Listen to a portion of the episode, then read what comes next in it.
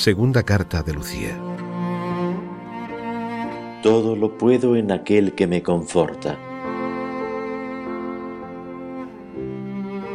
Nápoles, 31 de agosto de 1996.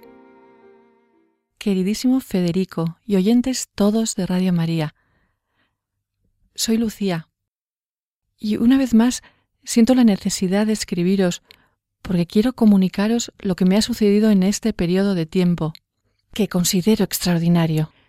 Durante este tiempo, mi alma está en contacto con mi esposo espiritual, el Dios de mi juventud, encontrado para siempre. He tenido la fortuna de haber pasado una semana de silencio interior en San Giovanni Rotondo para pedir al Padre Pío el apoyo a mi improvisada decisión vocacional, abandonando los recuerdos y vivencias de un pasado que estoy sepultando para siempre, con miras hacia una vida más serena, más limpia, más pura. No tengo ninguna añoranza ahora que voy al encuentro de Dios, quien, por encima de todo, me ha abierto los brazos en su misericordia infinita. Después de un combate interior no pequeño, por lo demás comprensible, he hecho mi sincera confesión ante el mismo fraile que conoció en su día a María y de la que él habla a menudo. Ha sido dolorosa, es verdad, pero ha valido la pena. Realicé la confesión en la cripta del Padre Pío, lo, lo, que me ayudó a abrir más fácilmente mi ánimo, porque he sentido fuertemente la presencia de Dios y su ayuda paterna y misteriosa ayudada por el sacerdote que me acompañó, he confesado todo con gran serenidad y, decisión.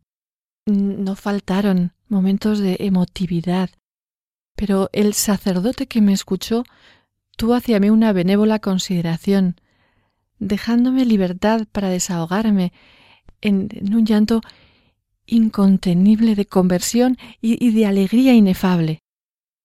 Al final me arrodillé humildemente y besando al crucificado recibí la tan ansiada absolución.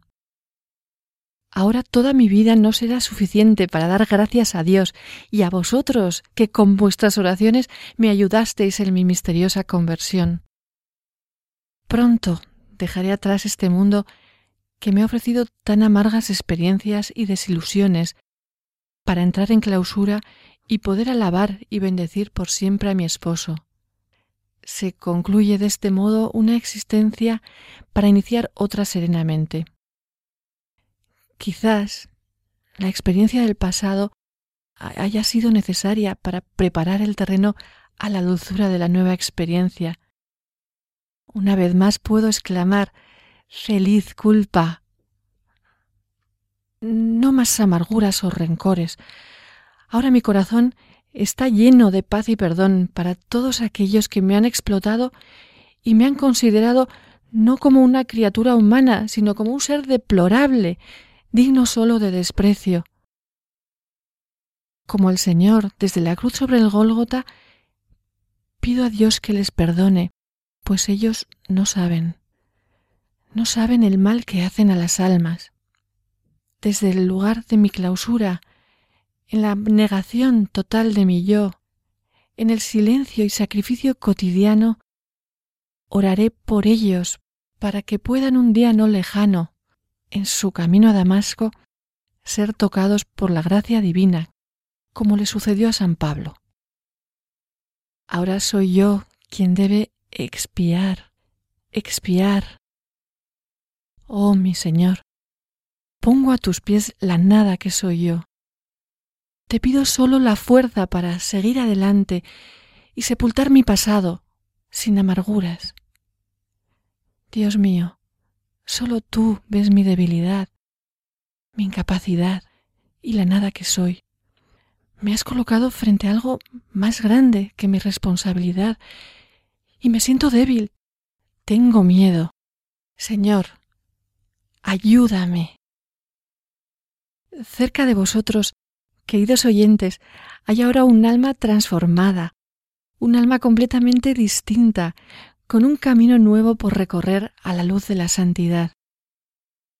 Hace un tiempo la vida me parecía maravillosa, Es horrible este recuerdo del pasado, pero quiero permanecer en la realidad presente, viviendo alejada del mundo, en contacto con mi única riqueza, mi pequeña celda, pobre, fría, sin adornos, pero llena de amor, porque estoy clavada a mi crucifijo.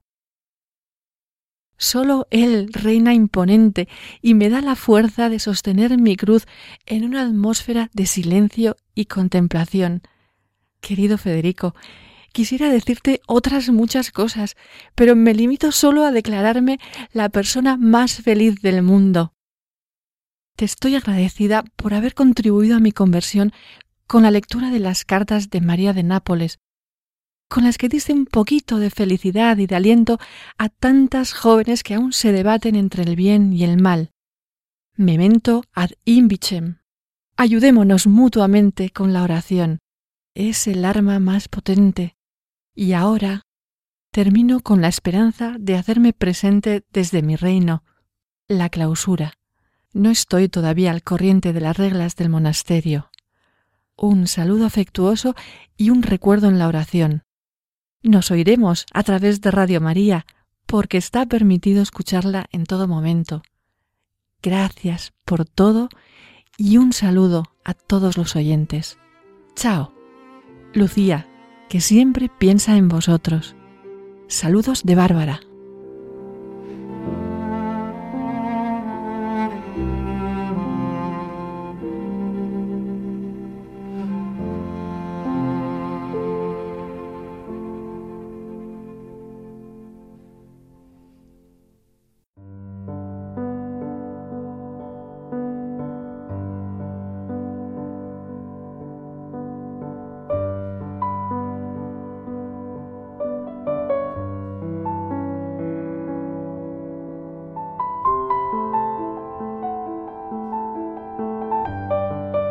Una narración de salvación.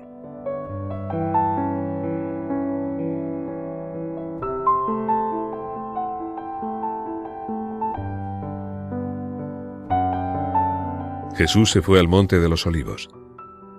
Pero de madrugada se presentó otra vez en el templo, y todo el pueblo acudía a él.